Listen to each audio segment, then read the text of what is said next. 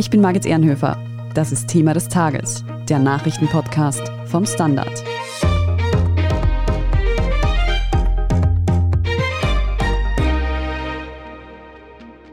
Fast sechs Monate ist es her, dass Russland einen Angriffskrieg auf die Ukraine gestartet hat. Seither befindet sich ganz Europa im Ausnahmezustand. Auch in Österreich spüren wir die Folgen direkt durch steigende Preise und die Angst vor ausbleibendem russischen Gas. Doch am meisten betroffen sind die Ukrainerinnen und Ukrainer, deren Heimat und Lebensgrundlage zerstört wird. Wir sprechen heute mit der Journalistin Daniela Prugger in der Ukraine darüber, wie sich der Krieg aktuell entwickelt und wie gefährlich der Beschuss des Atomkraftwerkes Saporischja ist. Wir fragen nach, wie es den Menschen in der Ukraine nach einem halben Jahr Krieg geht und ob sie noch an einen Sieg der Ukraine glauben. Daniela Prugger, du berichtest für den Standard schon seit einiger Zeit aus der Ukraine und schreibst viele Reportagen aus Städten und Dörfern auch nahe der Front. Kannst du uns für den Anfang aber noch kurz einen Überblick geben? Wie ist denn aktuell die Lage in der Ukraine? Also aktuell ist die Lage so, dass Russland derzeit etwa 20 Prozent des ukrainischen Territoriums besetzt und dass die Frontlinie sich mittlerweile über mehr als 1000 Kilometer erstreckt. Und in den letzten Wochen sehen wir, dass es nicht wirklich viele Gebietsgewinne gibt, weder von der russischen noch von der ukrainischen Seite, also dass die Frontlinie relativ stabil ist und dass sich aber der Druck immer noch auf die Donbass-Region konzentriert, also dass Russland immer noch dort sehr aktiv ist und dass die Hoffnungen von ukrainischer Seite, also vor allem von der Zivilbevölkerung, sehr groß ist, dass die ukrainische Armee eben diese groß angekündigte Gegenoffensive im Süden des Landes startet also eben in dieser Region Cherson vor allem. Genau, also Städte wie Kharkiv, die sich ja nur 40 Kilometer von der russischen Grenze entfernt befinden, die stehen aber immer noch täglich unter Beschuss und dort oder eben auch in Mikolaev im Süden hatten die Bewohner eigentlich noch nie einen ruhigen Tag, seitdem der Krieg ausgebrochen ist. Was man in letzter Zeit auch öfters wieder hört, sind Berichte über Angriffe auf das Atomkraftwerk Saporizhia im Südosten der Ukraine, die auch einigen Menschen Sorgen bereiten. Woher kommen denn diese Angriffe und wie gefährlich ist denn ein Angriff auf ein Atomkraftwerk? Die Sorgen sind natürlich wahnsinnig groß, vor allem in der Ukraine. Das Land hat eine Geschichte, wenn es um nukleare Katastrophen geht. Das sagt ja auch jeder. Also ich meine, Tschernobyl ist den Menschen natürlich immer noch im Gedächtnis und deswegen ist die Angst besonders groß hier in der Ukraine. Und das Atomkraftwerk in Saporizhia ist das größte in Europa. Und es ist so, dass die russischen Soldaten dieses Atomkraftwerk zu einer Art Militärbasis umfunktioniert haben. Im Atomkraftwerk arbeiten immer noch ukrainische Arbeiter und Arbeiterinnen. Und es finden eben immer wieder Explosionen rund um dieses Atomkraftwerk statt. Und die internationale Atomenergieaufsichtsbehörde hat immer noch keine Möglichkeit, die Lage dort zu inspizieren, weil sich dort gerade die Frage stellt, wie denn die Delegation am besten dorthin reisen könnte, um sich wirklich auch ein Bild von der Lage zu machen. Fabian Sommerwiller aus der Standard Außenpolitik-Redaktion. Du hilfst uns jetzt noch kurz einzuordnen, wie gefährlich denn ein Atomkraftwerk als Kriegsgebiet ist. Nun machen sich eben viele Sorgen, dass es zu einer nuklearen Katastrophe kommen könnte. Wie groß ist denn die Gefahr tatsächlich, dass so etwas passiert? Vielleicht sollte man da mal prinzipiell vorausstellen, dass beide Seiten überhaupt kein Interesse haben, dass da was passiert. Also weder die Ukraine noch die Russen selbst, weil mit Krasnodar und Rostov am Don und besetzten Sevastopol liegen mehrere russische oder de facto russische Städte eigentlich näher an diesem Atomkraftwerk als europäische Städte daran liegen. Also abgesehen jetzt von den ukrainischen Städten natürlich. Und die Ukraine hat sowieso kein Interesse, dass auf ihrem Staatsgebiet da etwas in die Luft geht, da etwas kontaminiert wird. Natürlich gibt es Gefahren, natürlich ist es prinzipiell eine saublöde Idee, wenn rund um ein Atomkraftwerk herum mit Artillerie geschossen wird. Wir haben quasi drei große Gefahren, die uns drohen. Das wäre erstens ein direkter Angriff auf einen der sechs Reaktoren. Zweitens einen Angriff auf das sogenannte Spent Fuel Lager, also dort, wo die abgebrannten Brennstäbe zwischengelagert werden. Oder drittens ein Angriff auf die Stromzufuhr des Nuklearkraftwerkes, wenn die gekappt wird. Wenn wir jetzt kurz ins Detail gehen, zum ersten Punkt ein direkter Angriff auf einen dieser sechs Reaktoren. Prinzipiell sind diese Reaktoren sehr, sehr gut gebaut mit sehr viel Eisen verstärkt, ganz viel Beton drin. Es ist, glaube ich, bis zu 10 Meter dick, diese Schutzhülle auch. Prinzipiell sollen die sogar den Aufprall eines Linienflugzeuges überstehen.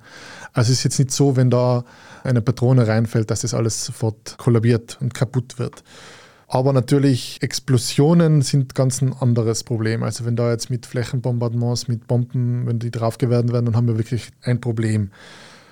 Jetzt muss man aber auch sagen, dass dieses AKW in Saporischia anders aufgebaut ist als zum Beispiel das AKW in Tschernobyl. In Tschernobyl war ja das Problem, dass da Graphit als sogenannter Moderator aufgetreten ist, sprich man hat mit Graphit versucht, die Neutronen abzubremsen, bevor sie das Uran spalten.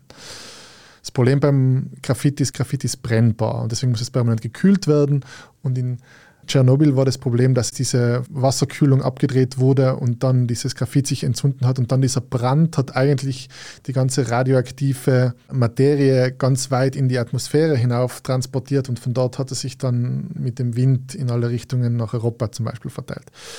Diese Gefahr gibt es jetzt aktuell nicht. Und es würde auch, wenn da jetzt eine Rakete reinfällt, wenn es dann zu einer Explosion kommt, nicht unmittelbar passieren. Die gehen eher davon aus, dass das lokal kontaminiert werden würde, die Experten.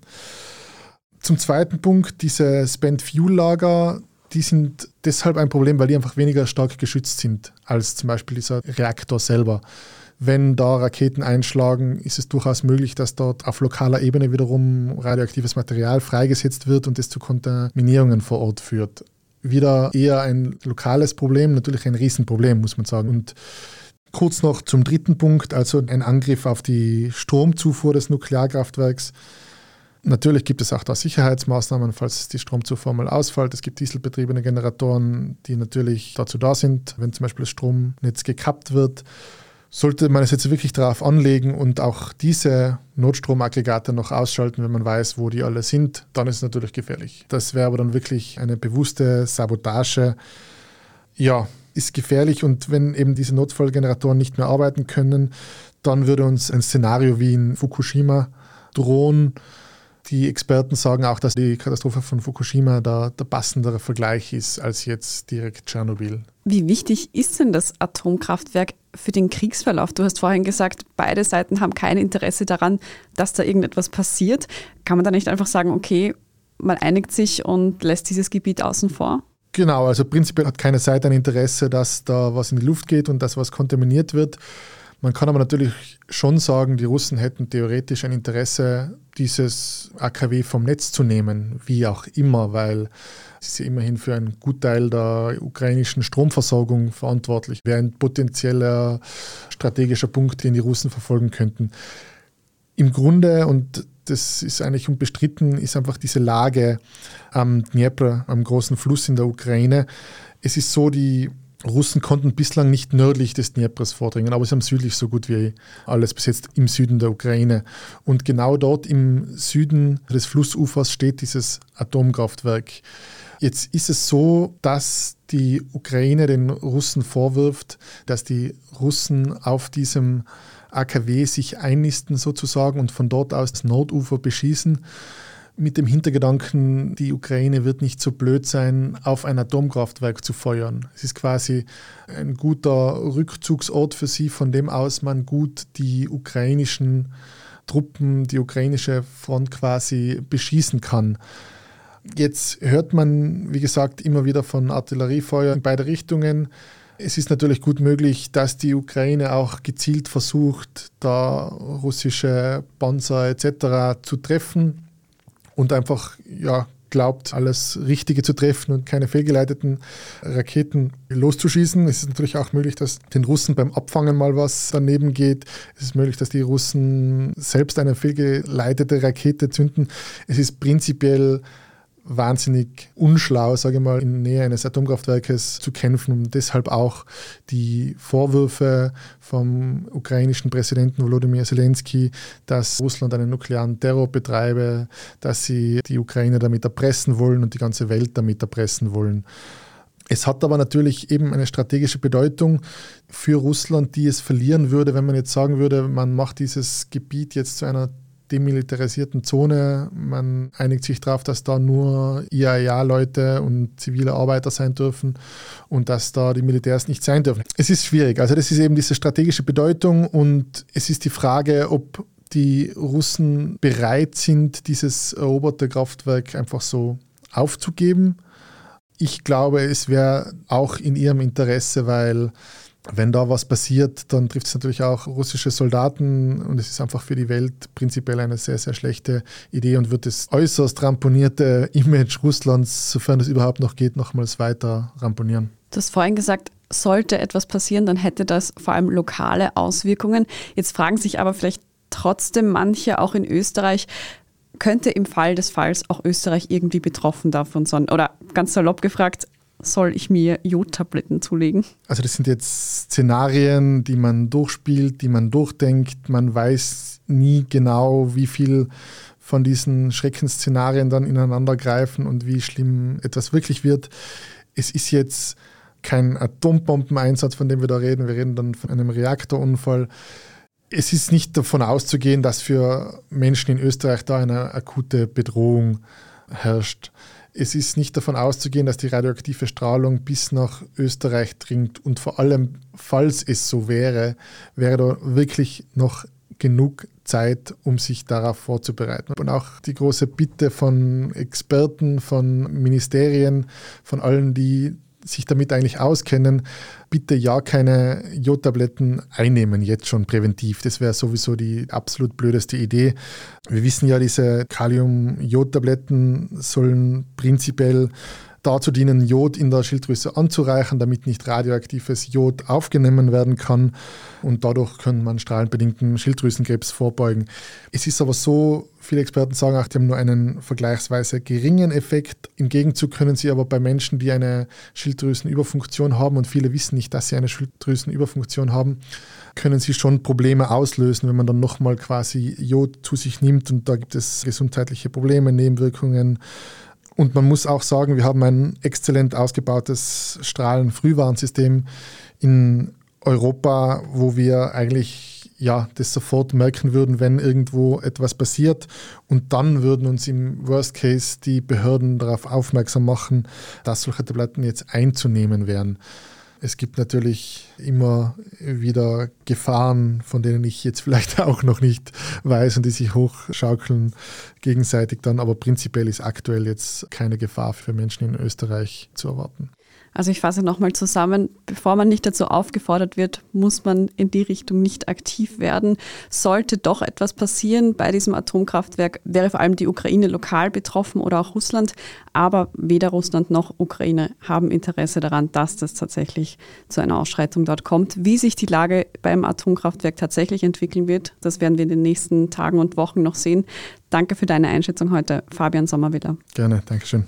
Wir sprechen jetzt gleich noch darüber, wie es den Menschen in der Ukraine nach sechs Monaten Kriegsgeschehen tatsächlich geht. Nach einer kurzen Pause. Bleiben Sie dran. Guten Tag, mein Name ist Oskar Bronner. Ich habe damals den Standard gegründet, damit man sich auf Basis unabhängiger Berichterstattung die eigene Meinung bilden kann. Guten Tag, mein Name ist Pony73 und ich poste beim Standard, weil ich genau das dort machen und meine Meinung auch sagen kann. Der Standard, der Haltung gewidmet. Daniela, du berichtest ja schon seit mehreren Monaten aus der Ukraine, während dort Krieg ist.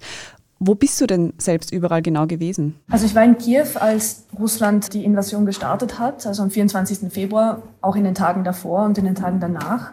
Und ich war in den letzten Monaten in der Westukraine, also in Lviv, aber auch in Kharkiv, in Dnipro, in Poltava, im Donbass, in Sumy und zuletzt in der Südukraine in Odessa und in Mikolaev.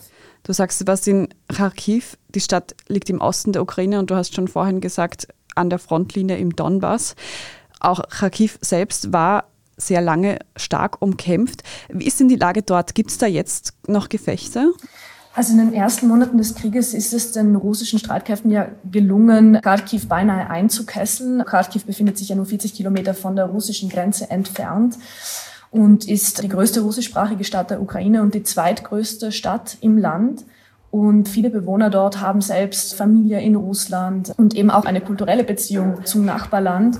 Die Bewohner und Bewohnerinnen haben aber die russischen Truppen eben nicht mit Blumen empfangen, so wie sich das das russische Regime vielleicht gedacht hat.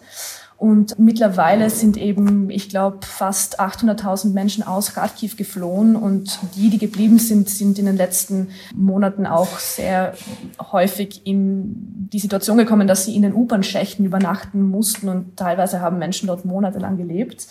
Und es ist so, dass es der ukrainischen Armee gelungen ist, Anfang Mai die russischen Truppen weitgehend aus dem Oblast zurückzudrängen. Aber der Beschuss auf die Stadt, der hört immer noch nicht auf. Und wir hören wirklich täglich davon, dass wieder Raketen in der Stadt einschlagen. Die Lage ist wirklich wahnsinnig angespannt und schwierig für die Menschen, weil es Russland gelingt, mit diesen permanenten Attacken auf die Stadt die Menschen davon abzuhalten, dass sie zu einem normalen Leben zurückkehren können.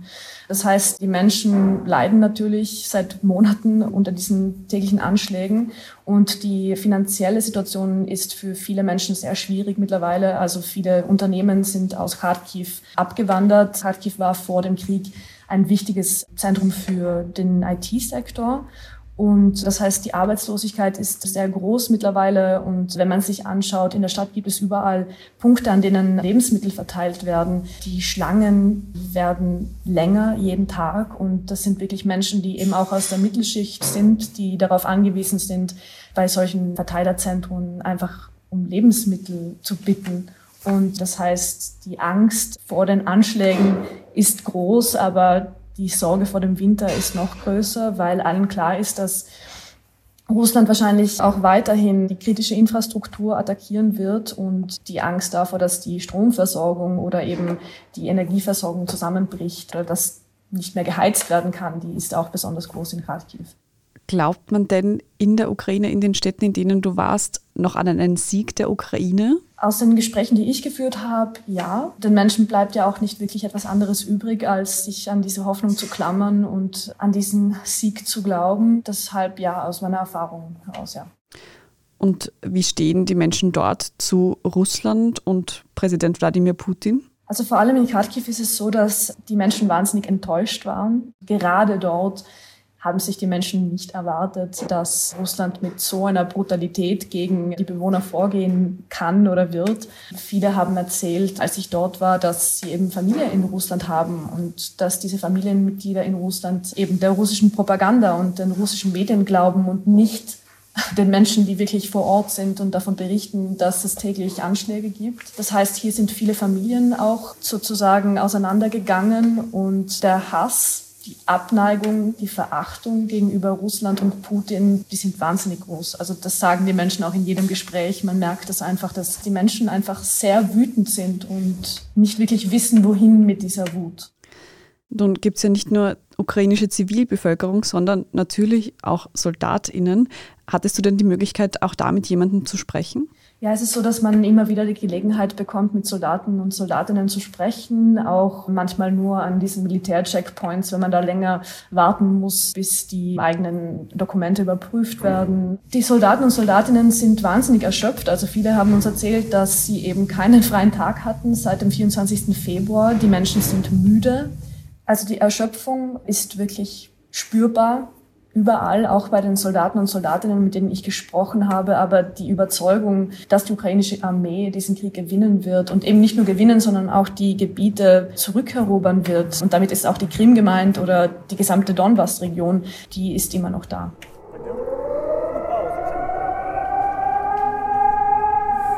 Man gewöhnt sich komischerweise sehr schnell dran. Das erste Mal so ein Air Raid war natürlich aufregend, weil man denkt, okay, ab in den Keller, jetzt wird das Haus in Stücke geschossen und ich kann vielleicht noch rausklettern.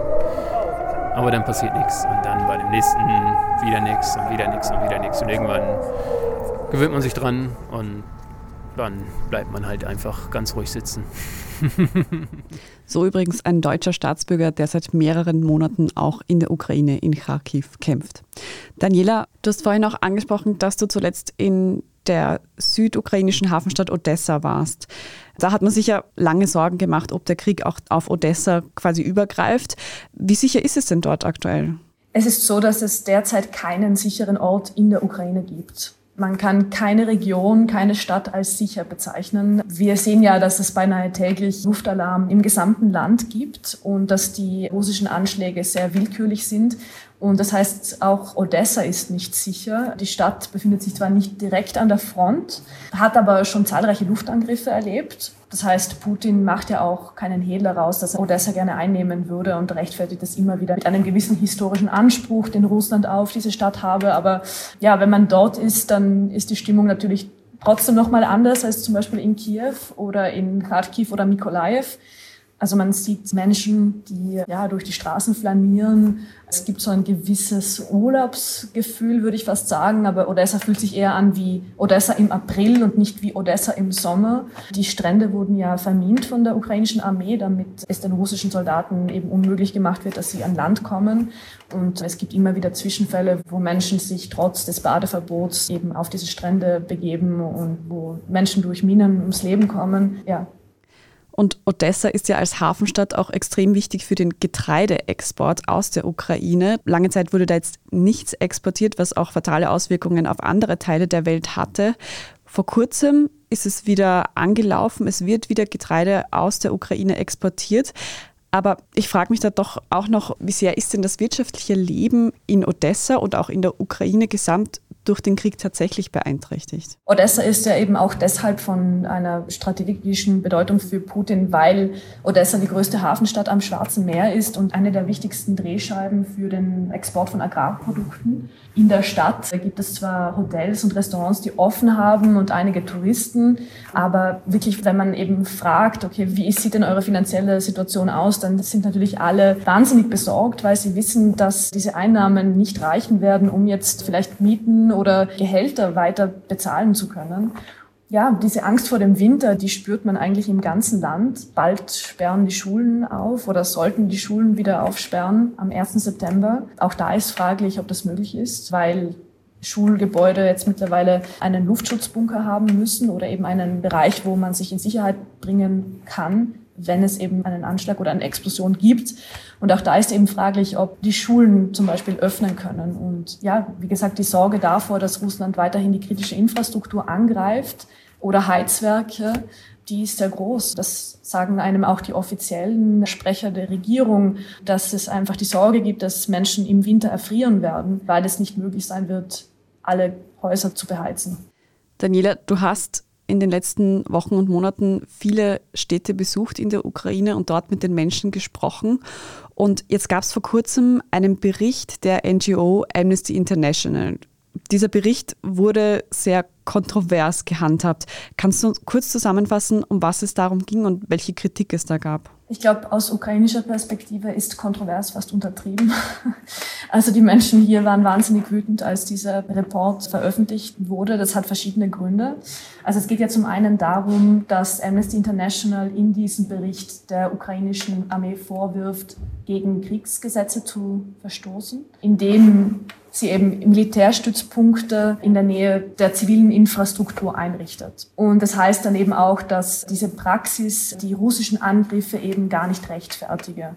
Und es gab dann eben vor allem online einige Shitstorms bezüglich dieses Berichts auch weil das lokale Team von Amnesty International in Kiew nicht mit einbezogen wurde in diese Recherche vor Ort. Das lokale Team von Amnesty International hat sich immer wieder gemeldet und Bedenken geäußert bezüglich dieser sozusagen Feldrecherche und wurde eben nicht gehört. Und da wurde auch immer wieder diese fast schon koloniale Herangehensweise und Praxis von internationalen Organisationen kritisiert, dass eben internationale Mitarbeiter, die die Landessprachen nicht beherrschen, für eine kurze Zeit ins Land kommen und natürlich eine hervorragende Erfahrung haben in Krisen und Kriegsgebieten, aber dass sie oft die Zusammenhänge nicht einordnen können.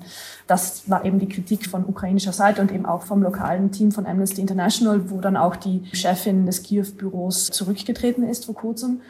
Und die Reaktion von Amnesty auf diese Kritik hat noch mehr Kritik ausgelöst. Da hat die Generalsekretärin von Amnesty International gemeint, dass sich ja sehr viele ukrainische Trolle gerade aufregen würden. Das waren aber auch teilweise Vertreter der Regierung und wirklich auch Experten vor Ort, Journalisten und Journalistinnen, die das Land sehr gut kennen. Genau, und deshalb ja kontrovers. Vielleicht ist es sogar eine Untertreibung. Daniela, Wie ist denn nun deine Gesamteinschätzung nach dieser Zeit, die du in der Ukraine verbracht hast? Wie schwer hat dieser Krieg die Zivilbevölkerung bisher mitgenommen? Also zunächst muss man ja sagen, dass dieser Krieg schon im Jahr 2014 begonnen hat. Im Osten des Landes habe ich die Erfahrung gemacht, dass die Bevölkerung, wenn man das so sagen kann, vielleicht etwas kriegserprobter ist als im Rest des Landes und einen Weg gefunden hat, mit dieser Realität umzugehen und zu leben. Ansonsten hat der Krieg das Land natürlich um Jahre, um Jahrzehnte wahrscheinlich zurückgeworfen und die Vereinten Nationen haben ja auch mitgeteilt, dass mittlerweile 90 Prozent der ukrainischen Bevölkerung Gefahr laufen, in die Armut abzurutschen. Ein Großteil der jungen Ukrainer und Ukrainerinnen sind im Ausland, darunter auch viele Kinder. Es ist fraglich, wie viel Prozent dieser jungen Generation überhaupt wieder zurückkommen wird. Das sind ja auch Menschen, die gut ausgebildet sind. Internationale Firmen haben sich aus der Ukraine zurückgezogen. Die Angst vor dem Währungsverfall ist riesengroß. Derzeit gehen die gesamten Ressourcen in diesen Krieg oder in den Wiederaufbau oder in die Schadenbegrenzung und eben nicht in Zukunftsprojekte oder in andere Sektoren, die eben auch wichtig sind für ein Land. Das heißt, diese gesamte Anstrengung und Kraft und Konzentration ist auf den Krieg gerichtet. Und obwohl es Unterschiede gibt zwischen, wie ich eben gesagt habe, Städten wie Kharkiv oder Mykolaiv, die sich mehr oder weniger an der Frontlinie befinden, und Lviv, wo viele Menschen schon fast wieder ein, wenn man das so sagen kann, normales Leben führen, drehen sich die Gespräche trotzdem immer weiter um den Krieg. Und es gibt eigentlich niemanden, der nicht jemanden kennt, der kämpft oder getötet worden ist, geflohen ist, wo, sagen wir mal so, die Häuser und die Wohnungen zerstört worden sind. Und ich glaube, die Ukraine befindet sich jetzt schon in einer Krise der psychischen Gesundheit, wenn man das so sagen kann auf Deutsch. Also Mental Health Crisis. Das heißt, da geht es ja um akute Traumata. Wenn man, wie ich jetzt gerade in der Westukraine ist, hört man keine Explosionen und man hört auch weniger Luftalarm, da wo ich gerade bin. Aber immer dann, wenn zum Beispiel ein Sturm aufzieht und wenn man den Donner hört oder den Blitz, zucken die Menschen zusammen, egal wo sie sind. Das heißt, hier sind die Menschen einfach überall von diesen Kriegstaten betroffen und das wird sich wahrscheinlich in den nächsten Jahren noch herausstellen, wie groß der Schaden wirklich ist, der hier angerichtet worden ist. Was wir auch noch nicht wissen, ist, wie lange dieser Krieg tatsächlich gehen wird. Mittlerweile dauert es ja eben bereits ein halbes Jahr. Daniela, du hast mehrere Monate in dieser Zeit dort verbracht und bist auch jetzt noch in der Ukraine. Danke dir für deine Einschätzung heute, Daniela Brugger. Vielen Dank. Wir sprechen jetzt in der Meldungsübersicht gleich noch über die Präsidentschaftswahlen in Kenia. Wenn Sie unsere journalistische Arbeit in der Zwischenzeit unterstützen möchten, dann können Sie das zum Beispiel tun, indem Sie ein Standard-Abo kaufen oder wenn Sie uns über Apple Podcasts hören, mit einem Premium-Abo. Wir freuen uns über jede Unterstützung. Jetzt aber dranbleiben, gleich gibt's die Meldungen. Job mit mehr Verantwortung wäre super. Ich will eine bessere Work-Life-Balance. Es muss ganz einfach Spaß machen. Welchen Weg Sie auch einschlagen möchten. Er beginnt bei den Stellenanzeigen im Standard. Jetzt Jobsuche starten auf Jobs der Standard.at. Und hier ist, was Sie heute sonst noch wissen müssen. Erstens. Karl Nehammer hat seinen Kanzlerbonus verloren. Das zeigt die aktuelle Sonntagsumfrage. Nur 19 Prozent der Befragten würden den ÖVP-Chef aktuell zum Kanzler wählen. Er liegt damit gleich auf mit Pamela Rendi-Wagner von der SPÖ. Insgesamt kommt die SPÖ auf 30 Prozent Zustimmung, die ÖVP nur auf 22. Auf Platz 3 liegt gleich dahinter die FPÖ mit 21 Prozent. Die Grünen liegen bei 11 Prozent. Als Kanzler würde Werner Kugler aber nur von 6 Prozent gewählt werden. Werner Kugler war gestern Abend auch im ORF-Sommergespräch zu hören, wo er Neuwahlen aber ausschloss. Und zwar auch im Fall eines weiteren Kanzlerwechsels seitens der ÖVP. Zweitens, in Kenia ist Vizepräsident William Ruto mit einer knappen Mehrheit zum Sieger der Präsidentschaftswahl erklärt worden. Allerdings zweifeln seine Gegner die Rechtmäßigkeit des Wahlergebnisses an. Die Auszählung der Stimmen hatte sich tagelang hingezogen. Rutos Kontrahent Raila Odinga nahm zunächst keine Stellung zu dem Wahlergebnis Wahlergebnis. Seine Kandidatin für den Posten der Vizepräsidentin, Martha Kruer, twitterte aber, es ist nicht vorbei, bis es vorbei ist. Befürchtet wird nun, dass es in Kenia blutige Auseinandersetzungen geben könnte, so wie es bereits nach früheren Wahlen der Fall war. Und drittens, eine neue Dating-App soll im September online gehen. The Right Stuff nennt sich die Anwendung und sie hat eine ganz konkrete Zielgruppe. Konservative, die, Zitat, gemeinsame Werte und Leidenschaften in einer Beziehung einbringen wollen. Eine Website dazu ist bereits online, beitreten kann man aber nur mit Einladung. The Right Stuff wirbt ausschließlich mit weißen Menschen und betont außerdem, dass nur Männer und Frauen willkommen sind und keine Pronomen im Profil angegeben werden. Finanziert wird die Dating-App übrigens unter anderem vom US-Milliardär und Investor Peter Thiel. Mehr Details zum Dating für Konservative lesen Sie auf der Standard.at. Dort finden Sie auch alles weitere zum aktuellen Weltgeschehen. Falls Sie Feedback oder Anmerkungen haben, schicken Sie diese gerne an podcast.derstandard.at. Und wenn Ihnen diese Folge von Thema des Tages gefallen hat, dann abonnieren Sie uns doch gern auf Ihrer liebsten Podcast-Plattform. Und wenn Sie schon dabei sind, dann lassen Sie uns gleich eine gute Bewertung da. Das hilft uns wirklich sehr. Ich bin Margit Ehrenhöfer, danke fürs Zuhören und bis zum nächsten Mal.